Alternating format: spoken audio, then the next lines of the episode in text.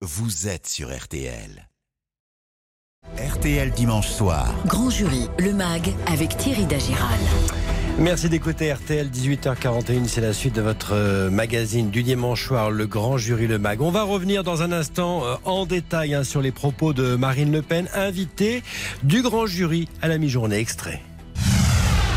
Qu'est-ce que je voudrais dire à Emmanuel Macron Que euh, dans la Ve République telle qu'elle a été conçue par le général de Gaulle, d'abord on ne peut pas gouverner contre les Français, hein, ça c'est un principe démocratique de base, et il y a trois solutions pour sortir d'un conflit tel que celui qu'il a lui-même euh, engendré. Il y a le référendum, qui est un bon moyen, qui est prévu par la Constitution. Il y a la dissolution de l'Assemblée nationale et il y a la démission du président de la République. Je crois qu'il ne peut pas s'extraire d'une de ces trois solutions s'il veut respecter, encore une fois, l'esprit de nos institutions. Donc pour demain, vous lui demandez qu'il choisisse une de ces trois solutions C'est exactement cela. Nous avons eu un gouvernement particulièrement une première ministre totalement carbonisée, un gouvernement décrédibilisé, un président de la République qui est contesté euh, de manière massive, voire euh, violente, et une Assemblée nationale euh, rétive, c'est le moins qu'on puisse dire, et je pense même pouvoir dire une majorité en plein doute.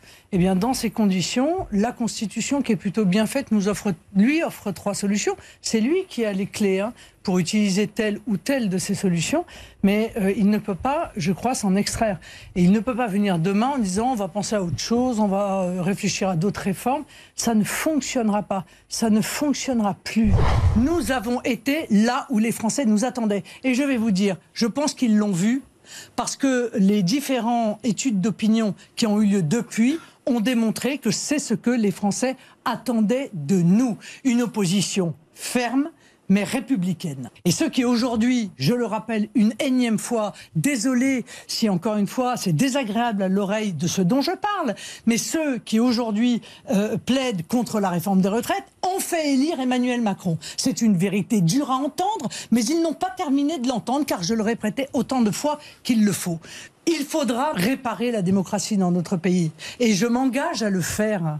Je pense que le Premier ministre du Rassemblement national qui pourrait œuvrer à l'issue de ces nouvelles élections euh, législatives euh, se doit, par le travail qu'il mènera, de préparer l'élection présidentielle à laquelle, au moment où je vous parle, dont je suis la candidate naturelle, mais au moment où nous nous parlons, ce ne sera peut-être pas le cas dans trois ans. C'est la raison pour laquelle je n'ai pas...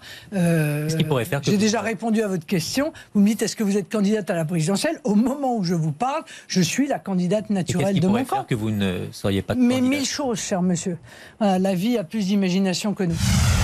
Voilà donc pour euh, les extraits de ce grand jury. On retrouve nos intervieweurs euh, Damien Fleureau de TF1 LCI, Marion Mourgue du Figaro, Marie-Pierre Haddad d'RTL et Olivier Bost, chef du service politique d'RTL. Bonsoir à vous. Bonsoir. Alors, premier point euh, important décliné ce midi par Marine Le Pen. Le président Macron doit proposer demain soir soit un référendum pour ou contre la réforme, soit une dissolution, soit démissionner, Olivier Bost.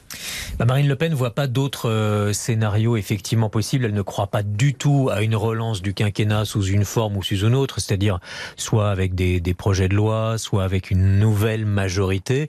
Et donc la seule issue, c'est que bah, probablement ça va être euh, compliqué euh, au niveau des manifestations dans la rue, etc. Et que de toute façon, la conclusion à laquelle euh, arrivera Emmanuel Macron, alors quand, c'est une question qui reste totalement ouverte, mais c'est l'une des trois hypothèses qu'elle a données euh, ce midi. Marion Mourgue. Elle juge en fait qu'Emmanuel Macron va trop loin dans son obstination, euh, jugeant qu'il y a une relation euh, toxique avec les Français. C'est un mot qu'elle utilise en dehors de l'émission, mais elle insiste beaucoup.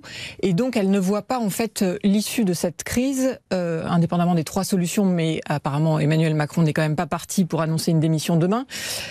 donc c'est un peu aussi la faiblesse de son raisonnement, c'est que certes, c'est puéril, dit-elle, mais elle n'a pas de solution immédiate à proposer pour sortir de la crise politique. On voit déjà d'ailleurs son positionnement, euh, Damien Fleureau.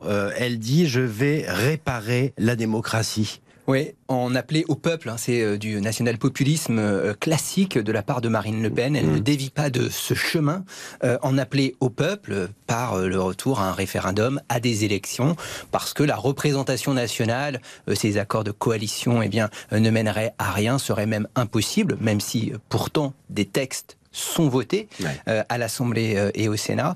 c'est du populisme, c'est ce qui porte Marine Le Pen depuis des années, ce qui va la porter sans doute aussi dans la perspective de 2027, parce que le président de la République ne peut plus se représenter. Jean-Luc Mélenchon semble fatigué, commence à, mettre un, pas en, retrait. Donc elle, elle est d'ores et déjà pleinement lancée vers cet objectif-là, avec l'échéance des européennes de l'an prochain, qui devrait, a priori, c'est un scrutin qui porte, a priori, euh, le Rassemblement national. Il y a un point intéressant, Olivier Bost. Elle s'est euh, expliquée et elle s'attendait sans doute à la question sur euh, les fameuses accusations du fait d'être, d'avoir été en retrait de ce débat sur la réforme des retraites. Hein. Ça, c'est quelque chose qu'elle supporte pas. L'idée qu'elle n'aurait pas été contre la, la réforme des retraites et qu'elle n'aurait pas œuvré contre cette réforme.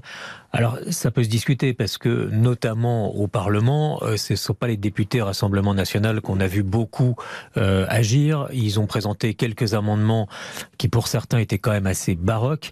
Donc, c'est pour ça que cette accusation est portée contre elle. Mais c'est très, très important de voir qu'effectivement, c'est une critique qu'elle ne supporte pas. Et moi, je relirais ça un peu à sa stratégie globale. C'est-à-dire qu'elle a, elle est tout entièrement tournée vers 2027 et déjà, euh, ça semble long et ça va lui sembler long, euh, 4 ans d'ici 2027. C'est un peu le problème aujourd'hui de Marine Le Pen. Elle est haut dans les sondages, euh, ce qui est plutôt une position qui pourrait apparaître comme confortable, mais elle est haut très tôt et 2027, c'est très loin. Voilà pour le débrief du grand jury de Marine Le Pen. Merci à vous. On vous retrouve bien sûr la semaine prochaine.